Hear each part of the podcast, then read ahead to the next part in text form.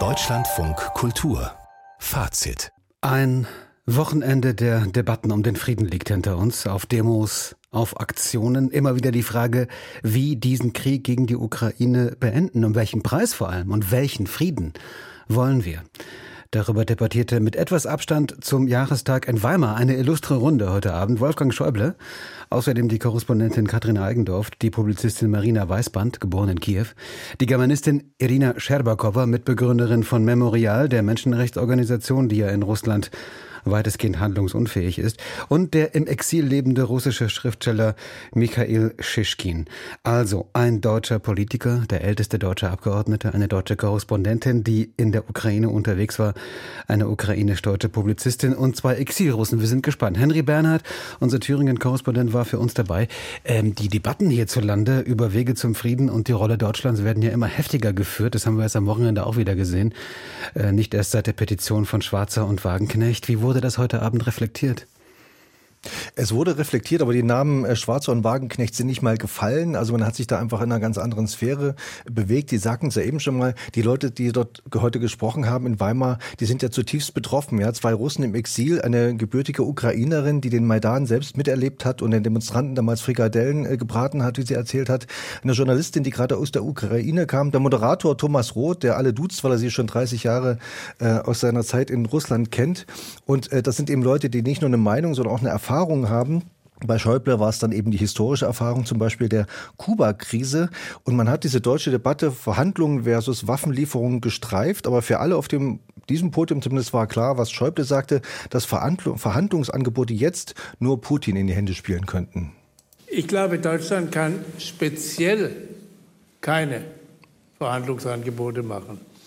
Was wir tun sollten, ist unseren Beitrag leisten zu einer möglichst geschlossenen und möglichst für Putin und oder Russland überzeugenden Antwort des Westens zu leisten. Aber wir selber können keine speziellen Angebote machen. Das war halt auch eine Frage aus dem Publikum, ob Deutschland irgendwie Angebote machen könnte. Das Publikum war überhaupt interessant. Also bei Aussagen zu nötigen Waffenlieferungen kam Beifall von etwa drei Viertel der Leute, die da waren. Die anderen blieben ruhig. Ein Zwischenruf kam, kam mal, das sei ja alles einseitige Propaganda. Ähm, aber wie schon gesagt, die Namen Wagenknecht und Schwarzer fielen nicht mal. Trotzdem werden natürlich immer wieder Debatten geführt über mögliche Friedenslösungen ein Jahr nach Beginn, ich sag mal, des Territorial- und Vernichtungskrieges gegen die Ukraine. Wurde das denn debattiert, jetzt mal jenseits auch der, der deutschen Position, Friedenslösungen? Das schon, aber alle sagten eigentlich auch, Frieden geht nur ohne Putin. Äh, Michael Schischkin sagte dann, Krieg wird dauern, solange Putin im Kreml ist und äh, der Krieg wird mit dem Sturz oder mit dem Tod äh, Putins enden und den Männern im Machtkampf im Kreml dann nach Putin wird egal sein, was mit der Krim wird. Das heißt, dann wäre die Ukraine auch frei, sich selbst zu entwickeln.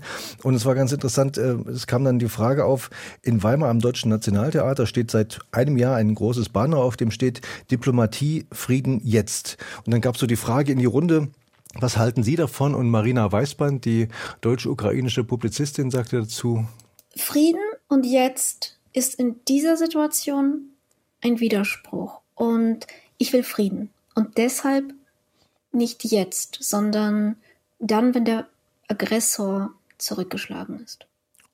Und ganz ähnlich hat sich auch Irina Scherbakowa geäußert, die ja auch in Weimar lebt zurzeit, also im Weimarer Exil ist. Ich gehe ja wirklich jeden Tag vorbei und wundere mich, also wie naiv man sein kann. Also, aber naiv ist in dieser Situation eine sehr gefährliche Geschichte, glaube ich. Es wird nur das bringen, dass Putin Zeit gewinnt und nichts anderes mehr. Wolfgang Schäuble sagte dann noch dazu, äh, wir müssten oder der Westen müsse Putin bzw. Russland dazu bringen, dass die beiden Tabus, äh, die Grenzen durch Krieg zu verschieben und Atomwaffen anzudrohen, dass diese wieder gelten, diese Tabus, äh, sonst würde es keinen Frieden geben können. So eine Diskussionsrunde ist natürlich auch immer auch die Gelegenheit, vielleicht nochmal Blicke auch in die russische Gesellschaft zu werfen. Michael Schichkin haben wir schon erwähnt, den exilrussischen Autor, mit dem wir auch hier schon im Gespräch waren vor, vor einigen Tagen, ähm, Katrin Eigendorf, die, die Korrespondentin Elina Scherbakow, natürlich, die vor, vor kurzem ja auch noch in Russland gelebt hat. Ähm, was für Analyse war da, Analyse war da zu hören zum Zustand dieser russischen Gesellschaft ein Jahr nach Beginn dieses Territorialkrieges? Das war eigentlich der finsterste Part des Abends, muss ich sagen. Also Irina Scherbakowa und Michael Schischkin äh, beschäftigen sich ja ihr ganzes Leben mit Russland, mit der russischen Gewaltgeschichte. Und sie sagten auch beide, Gewalt durchsetzt alles in Russland, durchdrängt die Gesellschaft. Nach Stalin sei wenigstens nicht mehr gefoltert worden. Nun sei es auch wieder Alltag von äh, Gefangenen. Ähm, die Gewalt würde sich auch in die, würde natürlich in der Armee stattfinden gegen die eigenen Soldaten. Es setzt sich fort in der Ukraine. Dort werden die Soldaten für Kriegsverbrechen noch belobigt. Und Michael Schischkin prägt ein äußerst einprägliches, einprägsames und bitteres Bild. Mein ganzes Leben lang habe ich einen festen Boden unter den Füßen gefühlt, gespürt. Das war die russische Kultur. Jetzt in diesem Jahr ist der Boden weg. Ich habe in diesem Jahr plötzlich verstanden, was Kasimir Malevich mit seinem schwarzen Quadrat meinte. Der Künstler hatte das Vorgefühl, was weiterkommt.